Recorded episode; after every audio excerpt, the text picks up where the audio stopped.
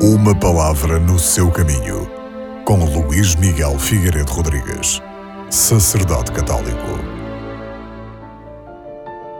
A segunda leitura que vamos escutar na liturgia é retirada da carta do apóstolo São Paulo aos Efésios. É uma das cartas que São Paulo escreveu quando estava preso, por isso é uma das cartas do cativeiro e é como que uma síntese do pensamento paulino. O tema mais importante desta carta é aquilo a que São Paulo chama o mistério.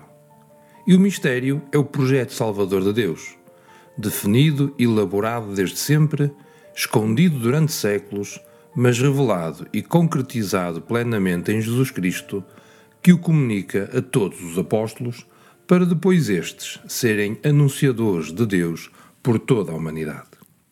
Diante da carta aos Efésios, verificamos que o universalismo de Isaías, que escutamos na primeira leitura, era bastante limitado, pois este universalismo, o de Isaías, excluía os estrangeiros, que não estavam em posição de igualdade como os filhos de Israel para receber a salvação oferecida por Deus. São Paulo, ao descrever o plano salvífico de Deus, proclama que todas as pessoas são chamadas, de igual modo, a ser herdeiros da promessa divina.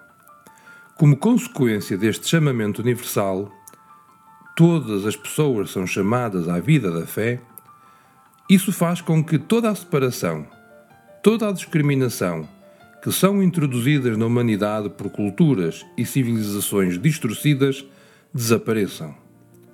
Diante do chamamento universal à fé, Todos somos chamados a formar o verdadeiro Israel e a construir um só corpo, o corpo místico de Cristo, restabelecendo-se assim o plano primitivo de Deus para a humanidade, que era um projeto de unidade e de amor.